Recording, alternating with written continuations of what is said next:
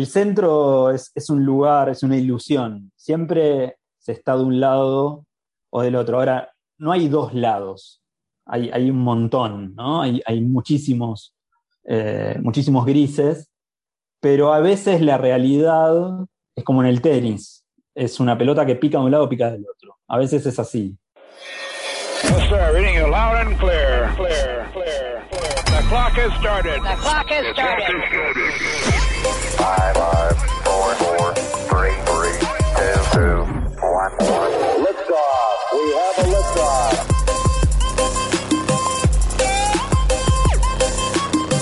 Bienvenidas, bienvenidos a Historias que Marcan.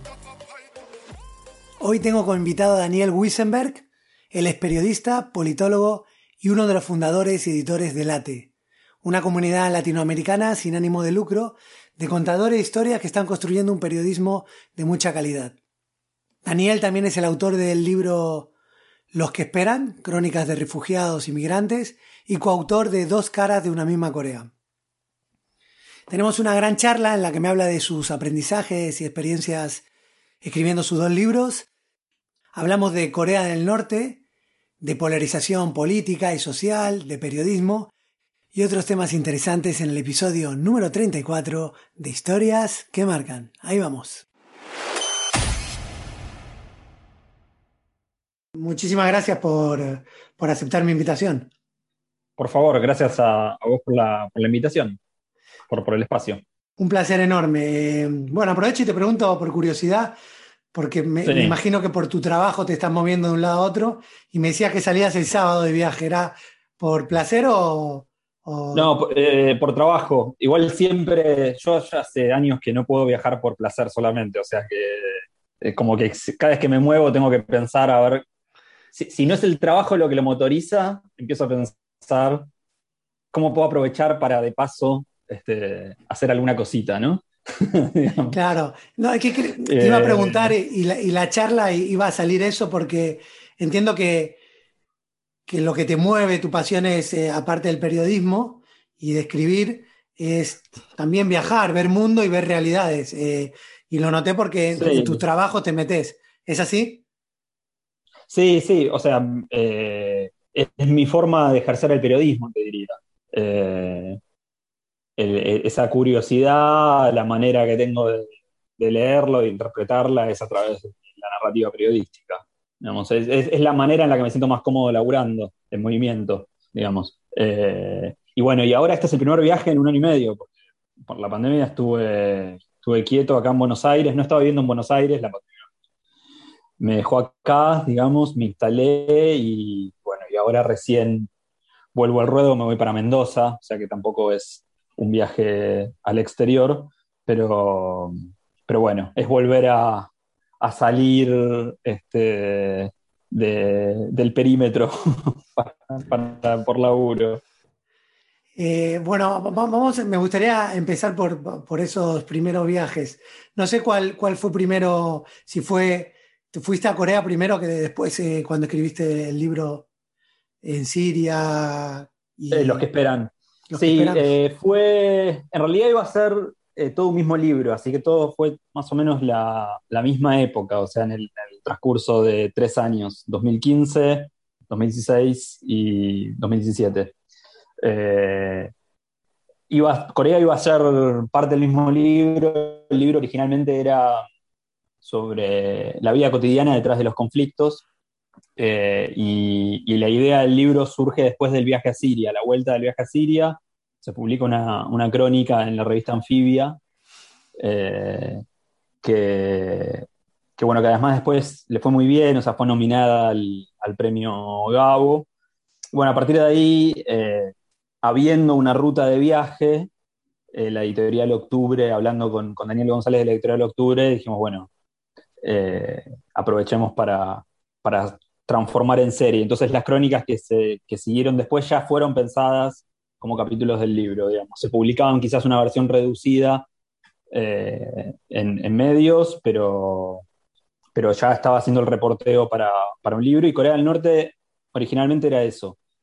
Lo que sucede es que en la ruta me fui topando con, muchas historias de un mismo calibre, de un mismo tema, que eran personas desplazadas, eh, o migrantes, o refugiadas, eh, o que estaban en una situación similar a esa, ¿no? Desde el punto de vista de la espera. O sea, estaban esperando que algo suceda, un acontecimiento. Por eso el título termina siendo, que lo sugiere Alina Naglis, que es la ilustradora del libro. Dice, claramente estos son, son los que esperan, digamos. lo que tenían en común todas las personas que, que, aparecían en las crónicas era eso.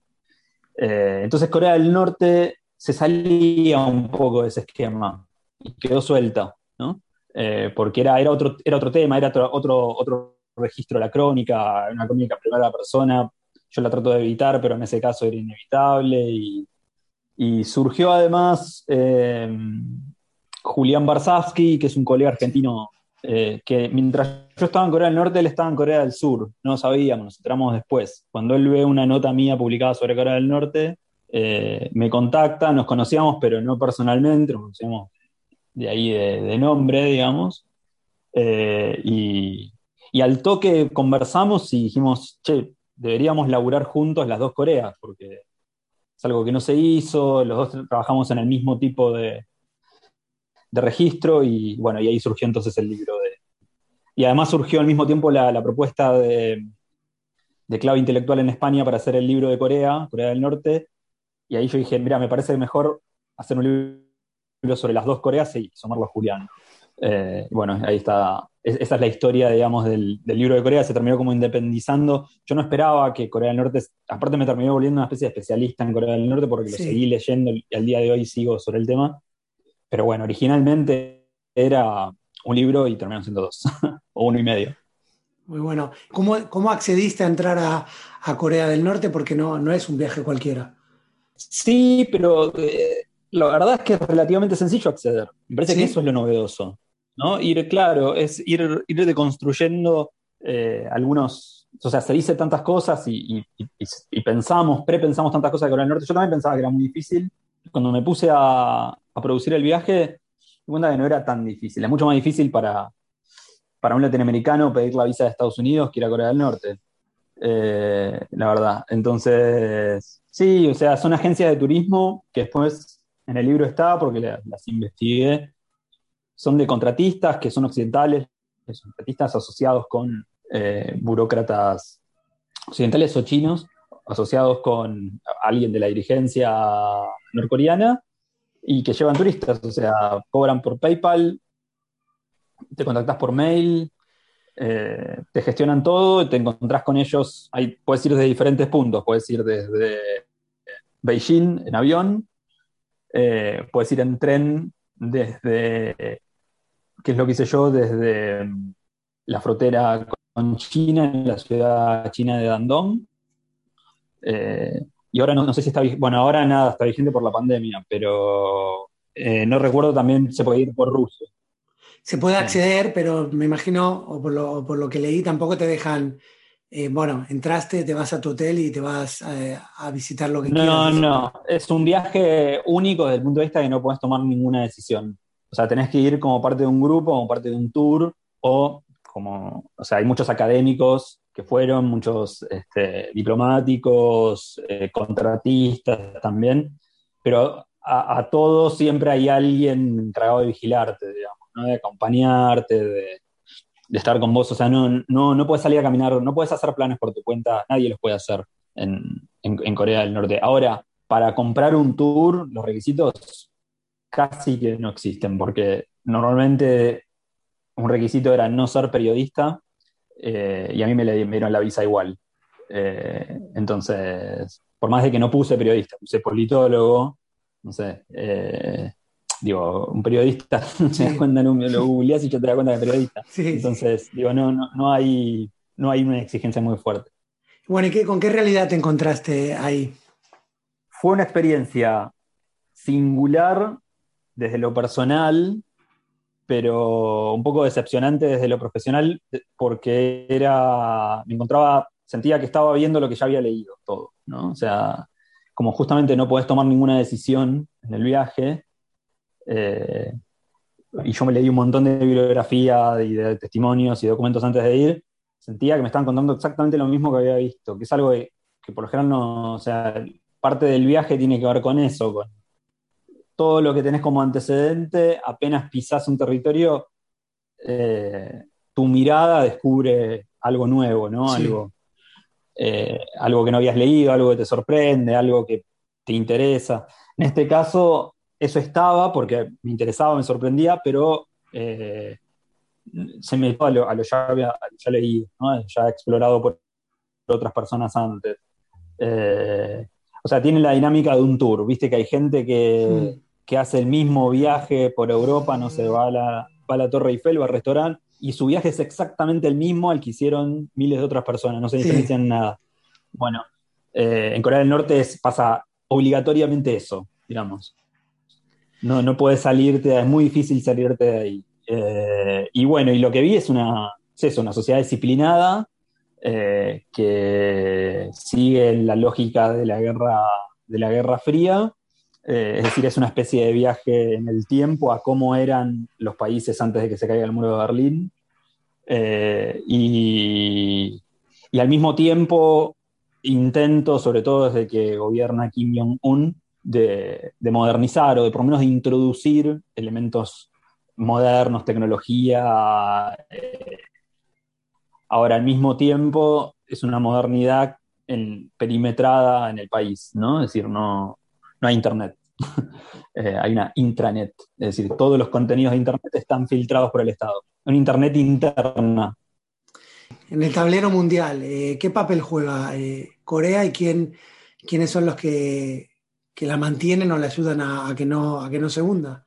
Aunque ahora leí que lo, que lo están pasando muy mal justo en esta época con lo, con lo aislado que está en la pandemia. Bueno, de alguna manera su aislamiento natural eh, esto, digamos, se puede hacer turismo, pero los contingentes de turistas son muy, muy reducidos. No sé, yo fui con un tour de 20 personas y, el hotel era, no, sé, me acuerdo ahora exactamente, ponerle 20 pisos y había dos pisos habilitados. O sea que había 18 pisos a, oscuras totalmente, ¿no? Eso quiere decir, no, el volumen de turistas es, es muy, muy, muy reducido. Así todo en la pandemia se redujo y este aislamiento natural este país hermético naturalmente, digo, eh, habitualmente, ¿no? Eh, de, Corea del Norte, eh, le favoreció al principio de la pandemia por, porque después todos nos volvimos eso, todos nos encuarentenamos. Entonces, eso retrasó la llegada del virus, aunque también el principal abastecimiento viene de China, entonces al principio, al cortar el, contacto con China, tuvieron muchísima escasez de, bienes y servicios. O sea, es un país embargado por todos lados, bloqueado, y China es su sponsor principal, y todo lo legal y sobre todo lo ilegal que ingresa al país en términos de bienes y servicios, eh, sobre todo de bienes, eh, viene de China. Y, los que vienen de China a través de chinos, pero también de coreanos que viven en, el, sur de China, en la, región de Manchuria. Eh, al cortar ese flujo, cortaron el flujo de abastecimiento, entonces tuvieron enormes problemas de, escasez. Ahora, en términos epidemiológicos, el aislamiento lo favoreció. Lo que te quería preguntar es, ¿cuál es la estrategia de estar armado y mostrar al mundo que tiene misiles y ese show que, se hace alrededor de él, de todo eso? ¿Cuál es la razón de ser? Es, eh, ellos lo dicen explícitamente, o sea, cuando lees los, la traducción de los discursos de Kim Jong-un es explícito, es una estrategia disuasiva. Este, ellos concretamente dicen que esto no tiene que ver con una intención de hacer un ataque, sino de eh, disuadir posibles amenazas externas. Es decir, un eh, Corea del Norte es un país pobre. Eh, tiene el, vos mirás los números del PBI y son como los de Honduras, no, te imaginas a Honduras potencia mm. nuclear, ¿no? Ahora, esa, escasez y además un financiamiento que anda a saber bien de dónde viene, o, podemos empezar a hipotetizar de dónde viene, pero da igual, digo, todo ese, todo ese dinero eh, se, invierte en gran medida a defensa, ¿no? ¿Por qué? Porque desde su punto de vista, si no hacen esto, las posibilidades de ser invadidos por, Estados Unidos concretamente eh, son altas. Entonces, se trata de disuadir fundamentalmente a Estados Unidos de iniciar cualquier tipo de acción militar o, de invasión. Este, y es eso, se arman hasta los dientes para, que si, para, amenazar con que si los tocan explota todo por los aires. Básicamente esa es la estrategia. Ahora, ellos jamás, o, es muy difícil que se animen a hacer un ataque justamente porque la represalia igual sería, eh, si ellos atacan, la represalia sería fatal, o sea, la diferencia de fuerza que hay entre Corea del Norte y Corea del Sur es abismal, lo mismo con Japón, lo mismo con Estados Unidos. Eh, y además, si tocan a Corea del Norte, eh, saltaría China, ¿no? Detrás, y China no le interesa, es una hipótesis de conflicto, no le interesa explorar. Eh, entonces, China jamás va a auspiciar que Corea del Norte haga efectivo un ataque. Y, pero si lo llegan a tocar a Corea del Norte, sí va a reaccionar. Entonces sería un... Bueno, hay un podcast muy bueno en Podium Podcast, se llama Guerra 3, eh, que es de ciencia ficción y que está, muy bien hecho y que justamente juegan con esta idea de que la Tercera Guerra Mundial realidad explota ahí, puede explotar ahí, digamos, en el sentido de que si tocan a Corea del Norte, China va a saltar y si China salta contra Estados Unidos, ya tenemos una guerra mundial. Entonces China nunca la va a dejar eh, caer, ¿no? China nunca la va a dejar caer, eh, por lo menos tal eh, es el status quo, ¿no? Salvo que algo suceda que a China eh, no, le afecte eh, ni geopolíticamente ni financieramente y, eso, eso se verá. Digo, hay, muchas variables y está, digo, la, irrupción de Donald Trump, por ejemplo, al principio parecía que iba a tirar todo por los aires, que iba a romper ese equilibrio y lo terminó rompiendo, pero, pero al revés porque inició conversaciones con Kim Jong-un, algo que no habían hecho sus antecesores. Bueno, eso era impensado. Entonces, siempre lo impensado puede suceder. Eh, pero tal como está configurado esto, es un status quo que tiene 60 años y entonces es muy fuerte, está muy establecido y están todos cómodos, digamos, con esa... Hay una especie de zona de confort en ese tablero geopolítico. Eh, para que China le convenga otra cosa, tiene que pasar algo que no sabemos qué es. Y bueno, el, libro es eh, Las dos caras de la misma Corea, donde Julián, tu, compañero, analizaba lo, que pasaba en el sur, porque hicieron crónicas y después pusieron en común. ¿Qué me puedes contar del resultado? Sí. Bueno, eh, lo que parece, el, título original, o sea, el de la primera edición era Dos caras de una misma Corea y el segundo era Dos caras extremas de una misma nación. Jugamos mucho con, con esta idea de que de tan opuestos terminan siendo complementarios, mm. ¿no? Con esta idea matemática, aritmética. Y, yo creo que efectivamente es así, que esto se explica justamente por, la Guerra Fría, ¿no? Eh, llevaron el comunismo y el capitalismo al extremo, pero al mismo tiempo a un extremo muy propio, es decir, eso ya no es comunismo, ya es, ya es chuche, ¿no? Eh, ya, es, ya, se fue a otro lado, están en otra, digamos. Partido del comunismo, no, no hay como en Cuba que vas por la ruta y ves banderas de Marx y de Lenin o frases de, teóricos comunistas. Ahí todo es, el 100% es los tres líderes, ¿no? El, el, abuelo, el padre del actual líder y el actual líder. Y lo mismo en Corea del Sur, desde el punto de vista de que llevaron el capitalismo a una... Nosotros en ese tercer capítulo usamos a Byul Chul Han, eh, porque Byul Chul Han tiene dos conceptos interesantes que nos permiten explicar las Coreas. Uno es el de la sociedad disciplinaria, ¿no? este, de, que, es un poco la sociedad Foucaultiana, ¿no? esta, esta sociedad de control, también y como un, control tradicional, ¿no? con un vigilante y, un un panóptico, digamos, eh, convencional. Del, lado,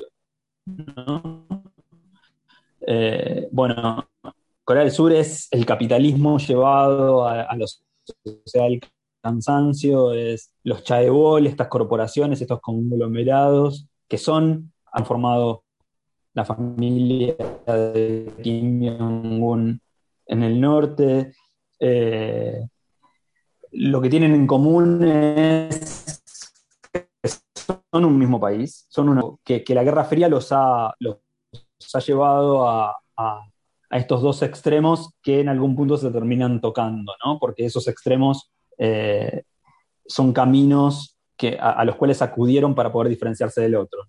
Eh, y digo, hasta la década del 70, el, eh, Corea del Sur el, PBI de Corea del Sur era más chico que el de Corea del Norte. y hoy es, no me acuerdo el número exacto, pero 50 veces más grande. digo, tenía que ver el apoyo de, Corea de Estados Unidos a Corea del Sur y, el milagro coreano en, Sur Corea eh, tiene que ver con, diferenciarse de, su vecino. Entonces ahí hay una complementariedad permanente y jugamos bastante con esa idea y, hay cosas que por ser una misma nación se ven de los dos lados y, que bueno, que tienen su raíz no solamente en, en lo coreano, sino en algo que excede a, ese país y que tiene que ver con toda la región, que es el confucianismo. Sobre, sobre lo que comentas de, irse a los dos extremos, ¿no? De la polarización, que cada vez más se ve en la, en la política actual. seguramente siempre existió, pero bueno, la realidad que nos está tocando vivir te da más cuenta, ¿no? Desde en Argentina, que es donde estás, en España se está viendo igual, Estados Unidos con Donald Trump. Eh, ¿Qué papel juega y por qué le beneficia a ciertos actores irse a los extremos, parece que, le, va mejor. ¿Es así? ¿Y por qué es? Eh, lo que sucede es que, eh, no, yo no creo, que sea novedoso, creo que es, eh, digamos, el conflicto es inherente de la política. entonces, digo, que, se reduzca, que se polarice, digamos, que, el conflicto se, reduzca a se, reduzca a dos partes, tiene que ver con que, hay dos grandes partes que se van comiendo a todos los matices, pero los matices siguen estando ahí adentro, ¿no? Eh, yo creo que ah, nosotros escribimos una nota eh, un poco jugando con la polarización argentina, pero la nota sobre Corea, ¿no? que se llama Corea del Centro no existe, ¿no? Y la verdad es que es así, digamos, no, no, es posible en la, eh, en Corea del Centro hay una zona desmilitarizada, que es la zona más militarizada del mundo, digamos el, centro es, un lugar, es una ilusión. Siempre se está de un lado o del otro. Ahora, no hay dos lados, hay, un montón, ¿no? Hay, muchísimos, eh, muchísimos grises, pero a veces la realidad este, es como en el tenis. Es una pelota que pica de un lado, pica del otro. A veces es así, ¿no? Entonces, tiene que ver con, el devenir de las coyunturas yo creo que también eh, tiene que ver con los contextos de escasez, los contextos de crisis, ¿no? Eh, digo, e, e, es fácil no creer en, uno de los extremos en, momentos de abundancia, no creer en nada, mm. digamos, o no ser parte de algo en momentos de abundancia o, de estabilidad. Ahora, nadie es ateo cuando llegan los penales, ¿no? Es decir, en momentos de crisis eh, la tendencia a, soluciones que, te saquen de ahí, la tendencia a creer en esas soluciones, siempre suele ser, o sea, se polariza, todos los, matices se terminan corriendo hacia los polos. Digo, el caso coreano es muy distinto porque es la Guerra Fría, o sea, es, la vieja polarización del siglo XX que sigue vigente, este, y que, que justamente te permite ver que, esos matices están. Y el presidente Moon, nuevo presidente, ahora está terminando su mandato, pero cuando asumió el presidente surcoreano, se acercó a, Kim Jong-un y él fue quien, de alguna manera, permitió o, despertó que Donald Trump también siguiera ese mismo camino, entonces se abriera un diálogo que parecía imposible un año antes. Eh, bueno, eso tiene que ver, Kim Jong-un tampoco es su padre y su abuelo, también es más dialoguista.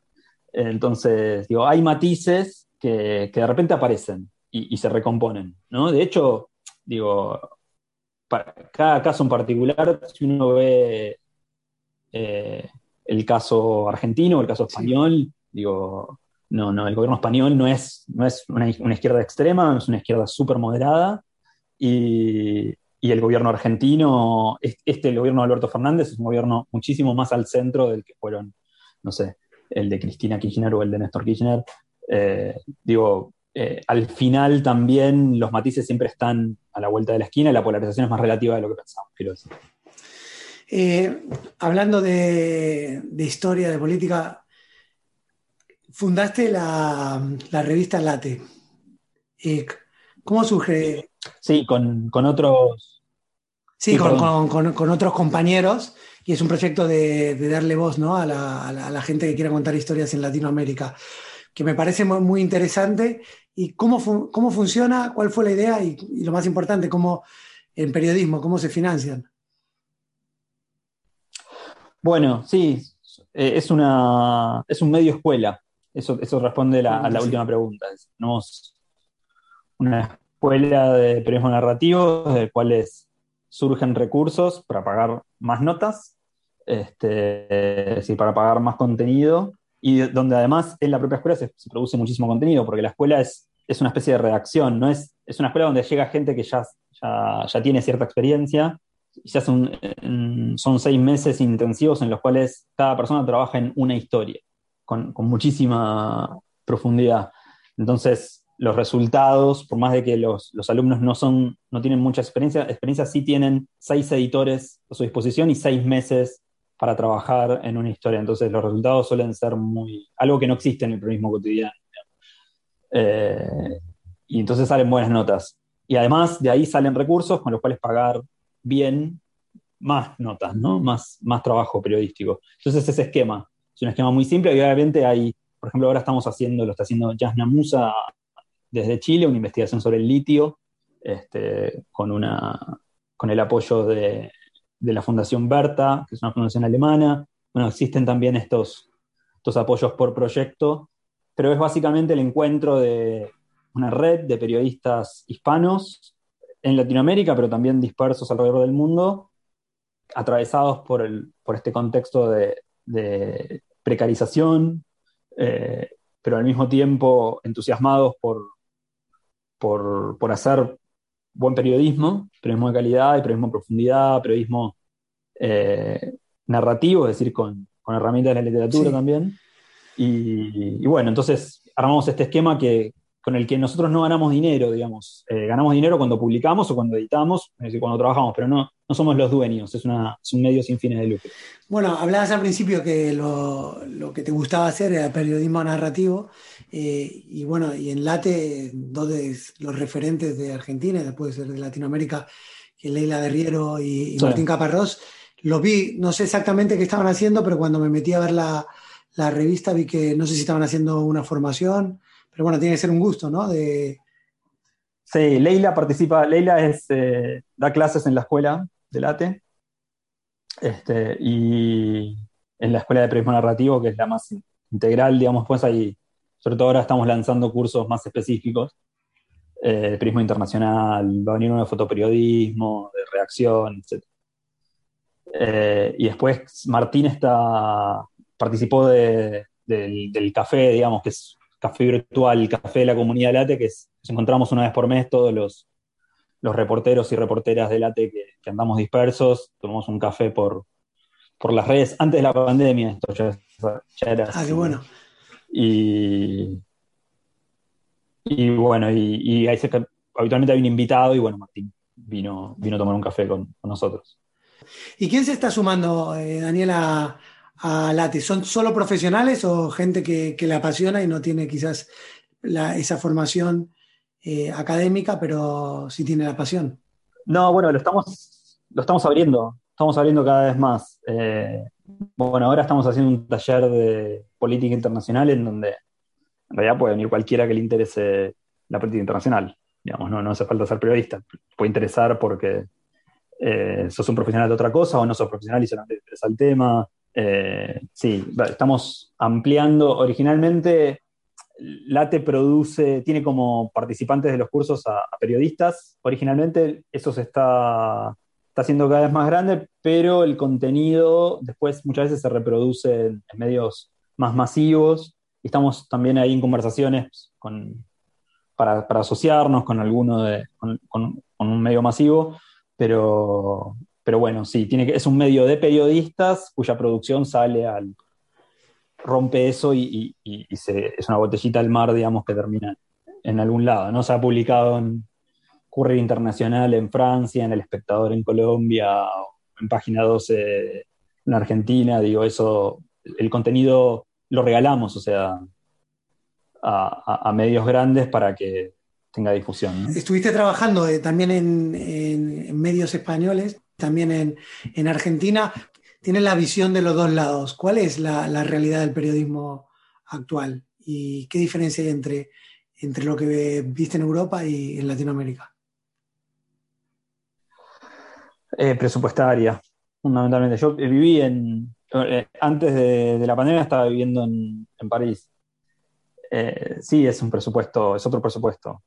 En España, igual es un presupuesto mucho menor al de Francia, por ejemplo, Alemania o Estados Unidos.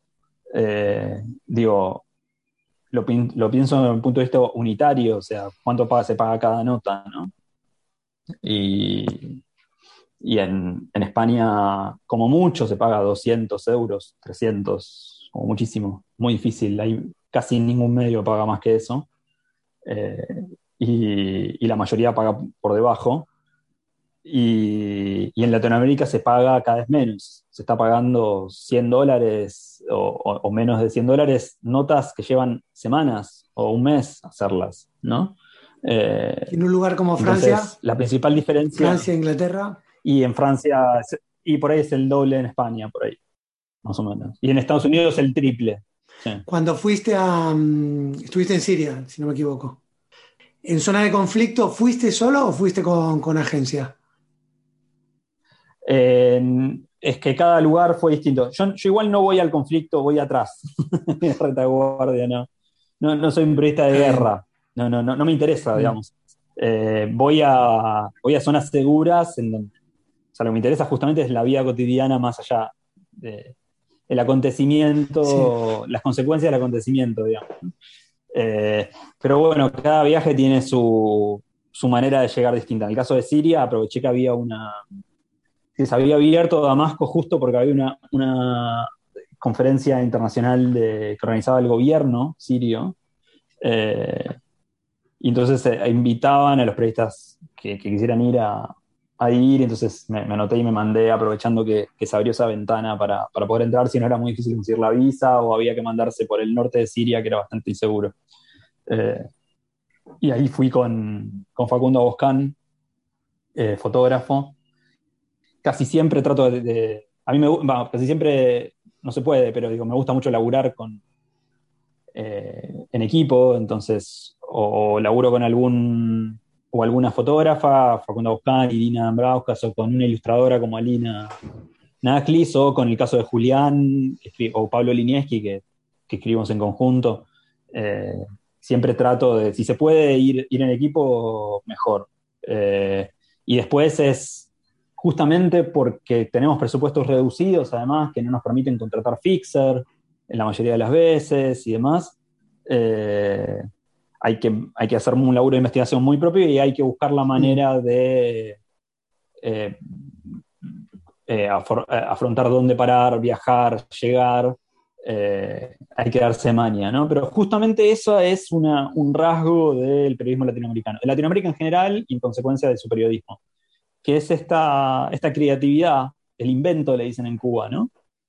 darse maña o, la eh, esto que en Argentina también, ¿no? Siempre le encontramos o hay una gimnasia cultural para eh, encontrar la manera de hacer las cosas a pesar de circunstancias adversas, sobre todo de económicas o escasez o demás. Creo que, en general lo que tenemos en común late todos es eso. Sí, bueno, la falta de recursos hace que el ingenio eh, y, buscarse la vida lo supla, ¿no? Pero también me lo decía, eh, hablé con, aquí en el podcast, hablé con un fotoperiodista de guerra, Ricardo García Villanova, y me decía eso, que lo que se pagaba antes no se está pagando ahora, y me decía él que también, eh, bueno, él podía, los fixers se lo buscaba él la vida, a base de contacto, de volver, volver a, al origen, pero que luego venía uno de la BBC con coche blindado y iba a la zona, entonces sí lo comparaba. Eh, por eso veía mucha, veía mucha vocación. En este caso era una persona que la vocación y la profesionalidad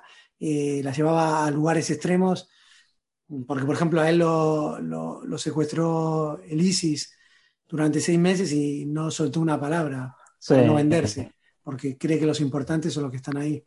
Entonces, me apasiona mucho la gente que, que tiene el, periodismo, la historia y, ve que los importantes son los que están de los que están ahí, ¿no? Los que los que esperan, como decías, o los que se que, o los que se quedan y, no tienen otro lugar para ir. Sí, sí, totalmente. Lo que pasa es que hay una, o sea, el periodismo en el mundo está en crisis. Y además, el periodismo en español tiene su propia crisis, ¿no? que, está atravesado por las crisis económicas de, los países de habla hispana. Eh, y entonces eh, estamos atravesados por muchas precarizaciones, por una intersección de, precarizaciones que, hacen complicada. O sea, sí nos la ingeniamos, pero también, como decimos siempre también entre colegas, ¿no? Danos a nosotros ese auto blindado de la BBC. Eh, no te das una idea de lo que te producimos, ¿no? O sea, como, o sea, nos la ingeniamos, pero eh, es como también los jugadores de fútbol, ¿no? Entrenan el potrero. Ahora, si le pones un césped perfecto, vuelan, ¿no? bueno, está buenísimo el potrero, pero también un poquito de, césped bien cortado no, vendría, no vendría nada mal. Late es una respuesta dentro de lo posible a eso, justamente me decía de pagar bien una onda. Decir, bueno, ¿cómo hacemos para poder laburar de esto y cobrar más o menos bien, o por más o menos lo que corresponde por hacer este trabajo? Bueno, organizémonos entre nosotros, ¿no? Y hagamos circular eh, ese presupuesto de tal forma que alcance para, producir buen contenido, ¿no? Eh, es eso, me parece que las respuestas a esto van, más por ahí. El periodismo como negocio, por eso está en crisis en todo el mundo, murió. Eh, no es más negocio el periodismo. Pues no es más negocio porque era negocio cuando, cuando podías pautar en medios periodísticos, pero ahora las redes sociales ofrecen la posibilidad de segmentar el público con un nivel quirúrgico. Entonces no tiene sentido publicitar en medios masivos donde no mm. sabes, donde tirar panfletos al aire y le cae a quien le cae, cuando puedes perfilar exactamente a quién es tu público segmento. Entonces la publicidad es cada vez menos. Eso ha puesto en crisis al periodismo. Entonces quedan eh, los subsidios de las, de las grants, de las fundaciones, de los mecenas, y quedan las pautas estatales, o queda la gente, que la gente vuelva a suscribirse, vuelva a participar de actividades organizadas por los, por los medios, como pueden ser cursos, como pueden ser actividades culturales, libros, etc. Eh, bueno, entonces, digo, me parece que hay que profundizar esta última parte para, fortalecer, y hay muchas experiencias, en España mismo la revista 5W, lo digo en argentino, eh, el, el diario.es, este, bueno, muchísimos. Hay, hay, hay, muchos ejemplos en Latinoamérica también de, medios que le van encontrando la vuelta para hacer periodismo de calidad y con independencia, con recursos. Eh, pero bueno, es un momento de transición. Todavía todo eso se está gestando porque venimos de un tipo de periodismo que está muriendo. El reto. Eh, pero yo creo que es una, es una amenaza y una oportunidad. Una amenaza porque se puede ir todo al diablo y, puede ser todo fake news. Y es una oportunidad porque bueno, podemos hacer un, finalmente un periodismo que realmente no tenga ánimos de lucro, entonces va a ser un periodismo mucho más enfocado en, el contenido y, en su rol de servicio, aunque siempre está la tentación cuantitativa, ¿no? La tentación del clic, la tentación narcisista, etcétera, pero, pero bueno, e, es eso, es un momento de transición en donde están ahí amenazas y oportunidades muy, muy latentes. Bueno, hay que sumarle también, eh, entiendo que, los que manejan la, comunicación eh, no suelen ser profesionales, ¿no? Los, que son los dueños de los grandes eh, medios de comunicación lo hacen más por negocio que, por vocación. No le interesa lo que me estás comentando, que, creo que el reto pasa por, por concienciar a la audiencia de que si un día quieren tener historias más verídicas, más reales, y más trabajadas va por, por volver a pagar, ¿no? Que nos olvidamos todo de que hay que pagar. Sí. Estoy de acuerdo, pero hay, una pequeña mm. complejidad ahí, y es, es cierto que cuando el empresario es un empresario periodístico, no necesariamente es periodista, pero es un empresario periodístico, eh, sus intereses van a ser tanto empresariales como periodísticos. Y si viene, si, si, el tipo tiene un holding, cual tiene una, eh, empresa de cemento, un bingo y, un medio, le da más o menos igual. O sea, lo que mira él es el, resultados. el balance a fin de mes, el número, el número final, ¿no? Eh, entonces, van a tratar de vender como sea. Eso es cierto. Ahora, Jeff Bezos es el, dueño de, del Washington Post. Entonces, y es el dueño de Amazon. Y en Amazon, vos podés ver, no, en Washington Post vos podés ver notas que critican a Amazon. Digo, la, noticia esta de, de, hace poco que salió otro día de, de los, los empleados de, una, de un camión de Amazon que eran obligados a, hacer pis en una botella porque estaban súper explotados laboralmente. Eso salió en el post.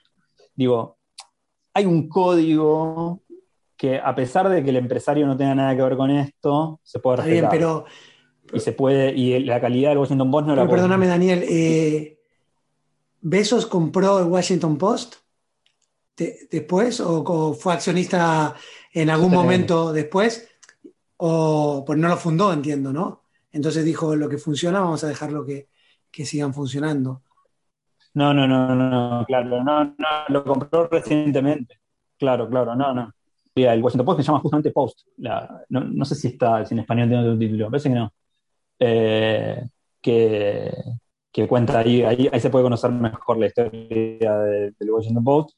Pero bueno, eh, digo, el, dueño del Post es actualmente es uno de los hombres más millonarios del mundo y que además es el dueño de Amazon, que es una de las, de las empresas emblema de esta uberización de la economía a nivel global. Y así todo, uno puede leer, uno puede encontrar en el Washington Post un medio, una producción de calidad, una inversión en contenido cada vez mayor eh, y, y, además cierta independencia que obviamente nunca va a ser total porque siempre condiciona, pero bueno, estamos en el capitalismo y siempre que haya capital, el mismo va, va a condicionar de alguna manera. Pero digo, así todo puedes ver un medio con, con una independencia interesante. Y digo, para mí lo que se dio cuenta, y eso es un modelo a seguir desde este punto de vista, hacer bien, hacer buen contenido periodístico, eh, garpa, o sea, es negocio. Es mentira que hay que hacer periodismo de mala calidad para vender más. Eso es un mito y, estos ejemplos demuestran que cuando invertís en contenido termina siendo más negocio que cuando no invertís en contenido. Digo, Washington Post está yendo mejor que antes de Besos. Y Besos lo que hizo fue invertir en contenido, trajo a Martín Baron como director, que era el, director del Boston Globe, que ahora se acaba de retirar. Trajo al mejor director de periódico de Estados Unidos y lo puso a producir. Digo, eh, o sea que es cierto lo que decíamos al principio, recapitulando, de es mejor que, que los medios tengan intenciones periodísticas de cero, que los medios sean periodísticos, pero aún cuando, cuando el, capital no es periodístico, tiene que haber, tiene que establecerse, tiene que quedar claro que, hay un código ahí que no se puede romper y que además conviene romperlo porque es mejor negocio. Ustedes desde, desde Late, ¿qué están descubriendo? Porque también es una aventura, ¿no? Lanzarte vas con una idea y después, eh, ¿qué, están descubriendo y qué, sensaciones tienen? De, porque ¿cuándo nació? Eh, que eso no lo tengo claro. 2017. tienen recorrido. Eh, Hablamos un poco de, eso, de cómo fue de la experiencia y, qué, están descubriendo, porque seguramente irían con una idea y, la idea eh, se fue abriendo, se fue cambiando. Sí, sí. La verdad es que la idea de la escuela, que al principio era una pata de late, eh, terminó volviéndose su, bastión, su bastón principal, ¿no? Terminó volviendo, terminó fusionándose con la idea de la revista. Hoy Late es una, una comunidad de gente eh, en, donde la escuela es, es, importantísima. por eso te decía al principio, es un medio escuela.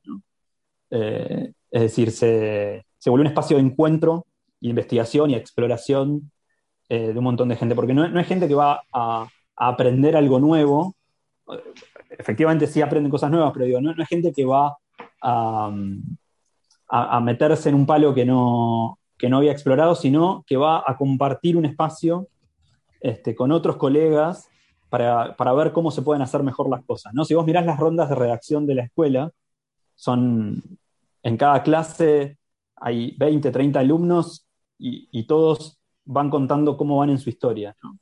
Y entonces, vos aprendés de la presentación de los docentes, ¿no? De Leila, de lo que podemos decir los otros docentes.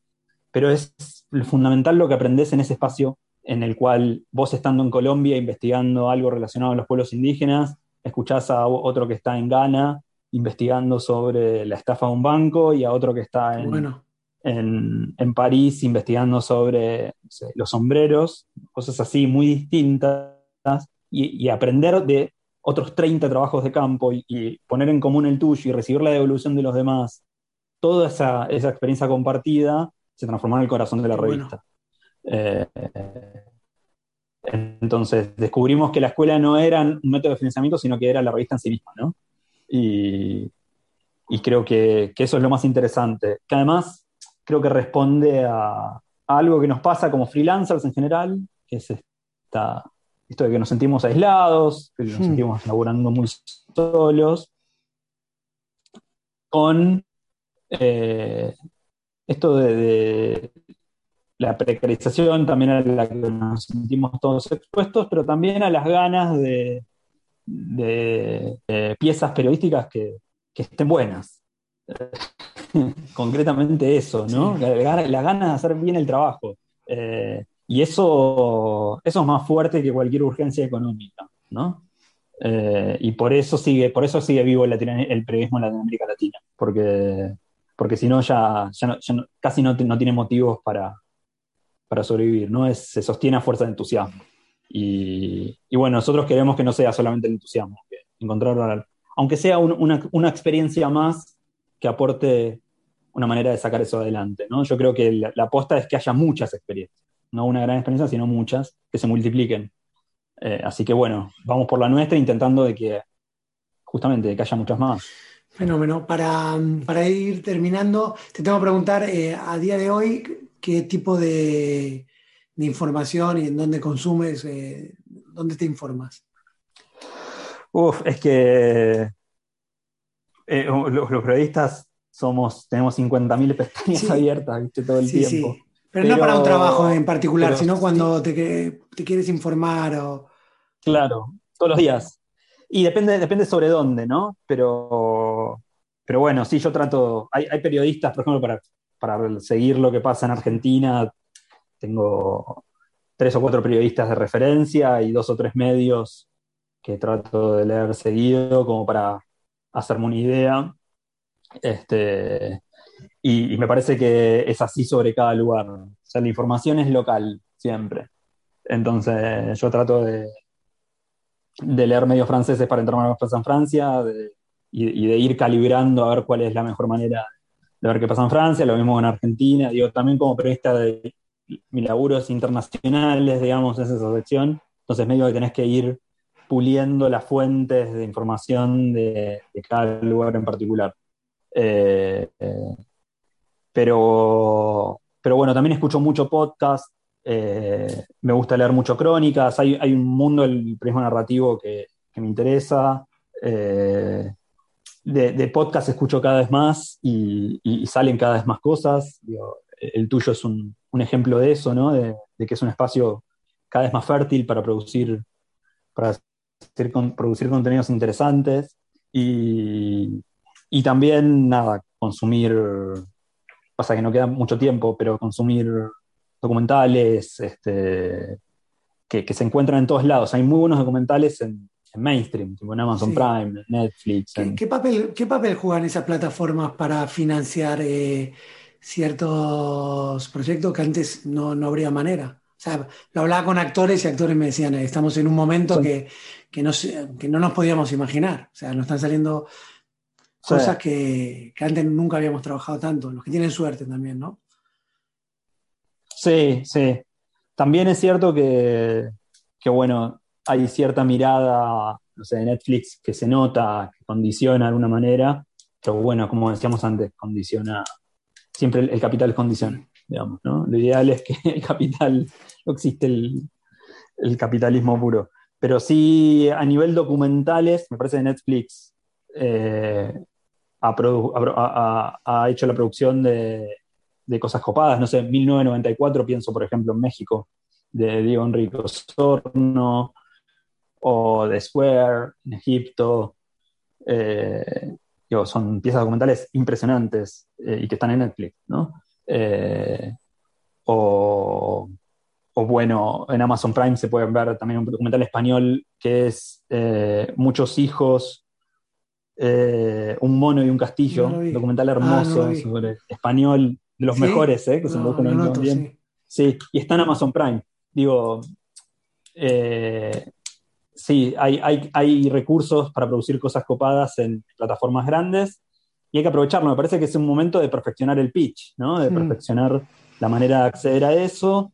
Eh, y al fin de cuentas, igual, yo creo que eh, si vos producís, haces, haces buenas cosas, si, si, lo que producís está bueno, si las ideas que tenés están bien, eso a la larga o a la corta a algún lado te lleva, a algún buen lugar te lleva, ¿no? Eh, a la larga o a la corta le vas a conseguir financiamiento, en mainstream o eh, en, algo más off, pero si, lo que estás haciendo está bueno, eh, no, no, no creo en la meritocracia, además creo en que en el entusiasmo por hacer bien las cosas y en que hacer bien las cosas muy difícilmente no te lleva a un buen lugar. ¿no? Eh, y entonces creo que, es un momento en donde esas oportunidades que van surgiendo son justamente eh, potencialidades para, para, aprovechar, ¿no? para explorar y qué sé yo. No, el palo audiovisual yo no lo tengo tan calado, pero, pero bueno, sí hay cada vez más fondos eh, relacionados con el contenido porque, bueno, hay una crisis de, fake news a nivel global y, entonces cada vez más gente con algún recurso está interesada en, ir contra eso. Imagino que lo, que acabas de eh, decir de, que hacer algo bueno a algún lado te va a llevar, tiene que ser el leitmotiv ¿no? de la revista, de, la gente que, arranca una historia, que, son largas, ¿no? El, periodismo en ese sentido no, no es un periodismo que tiene un resultado de un día para otro. Entonces, tener eso en la cabeza. No. Requiere, requiere cierto tiempo. Eh, pero bueno, a veces requiere menos tiempo de. O sea, se puede hacer en. No sé, en una semana una, pieza de periodismo impresionante. Obviamente no es muy difícil hacerlo en, la noticia diaria, en el diario. Sí, pero también va con el goteo, ¿no? De hacer una pieza, volver a hacerlo, volver a hacerlo, no, no ver resultados a corto plazo. Sí, sí. Sí, sí. Mira, la mayoría de la gente que se inscribe a Late por ahí publicó una vez o no publicó todavía y viene otro palo o, viene publicando en el palo de noticias. Y Late le sirve porque publican una super nota. Una. Pero es una nota del carajo. Y esa nota del carajo le va a abrir las puertas bueno. de otro lugar, ¿no? Entonces creo que, que pasa por ahí, con hagan buenas cosas porque las buenas cosas te abren buenas puertas. Eh, y, es eso, es, obviamente si lo, haces seguido te va a salir cada vez mejor, ¿no? Eh, si lo intentás muchas veces es probable que, en algún momento salga también.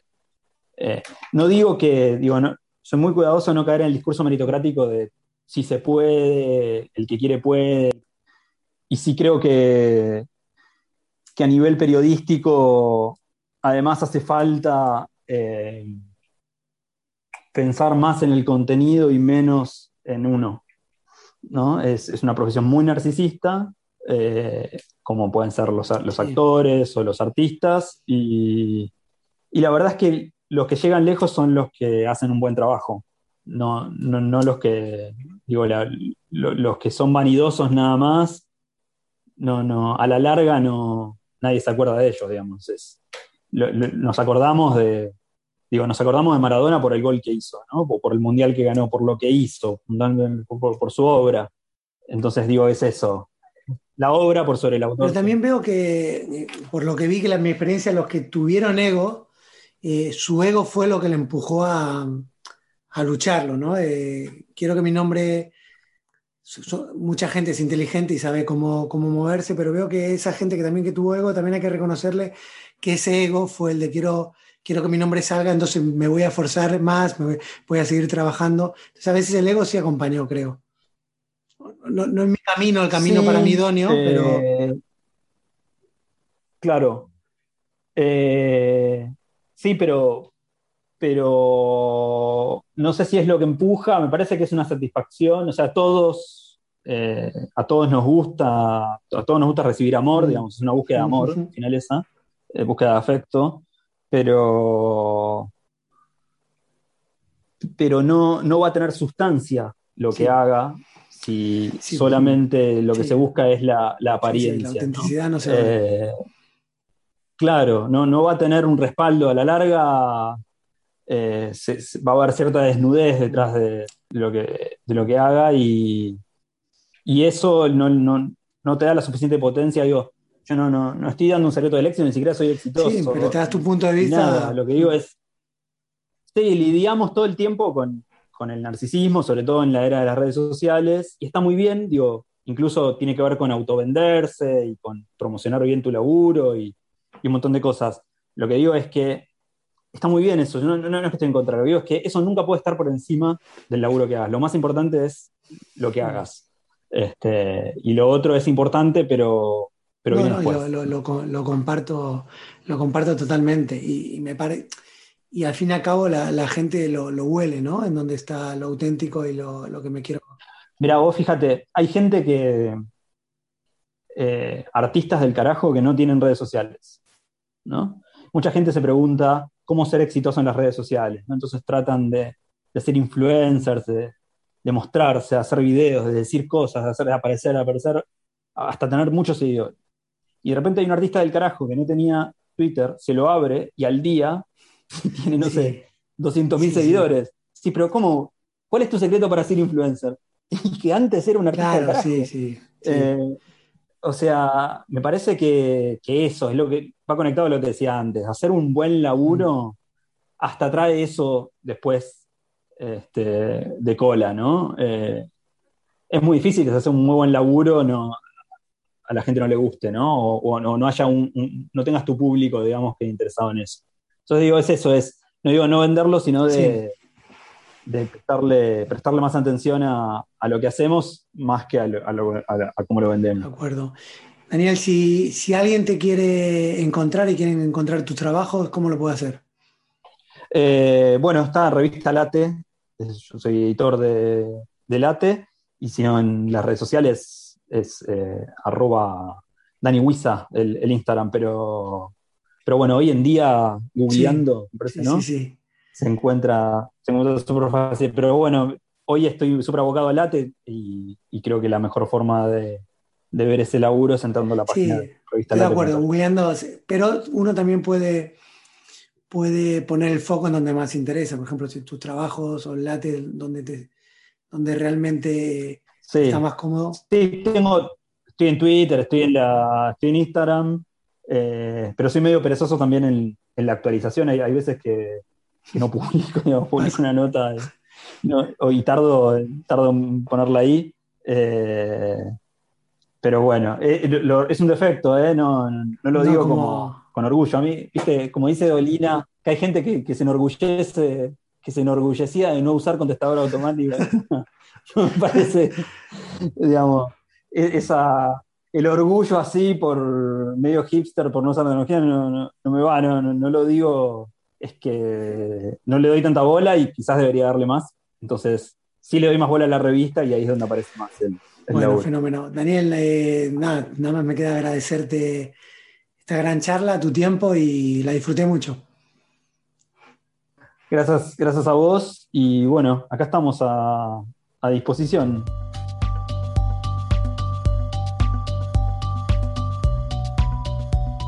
Gracias Daniel por la charla. Gracias a ustedes por estar ahí. Y si no te quieres perder las próximas historias, suscríbete en Spotify, Apple Podcasts y Vox Google Podcast, Podimo, cualquier plataforma donde escuches tus audios y en YouTube. Me encantaría escuchar tus comentarios del episodio, lo puedes hacer en Instagram, en el perfil del podcast, arroba HQM Podcast, arroba HQM de historias que marcan podcast. Y en Twitter soy André Frenchelli, arroba A Frenchelli, con dos L's y latina. Nos vemos en el próximo episodio de Historias que Marcan.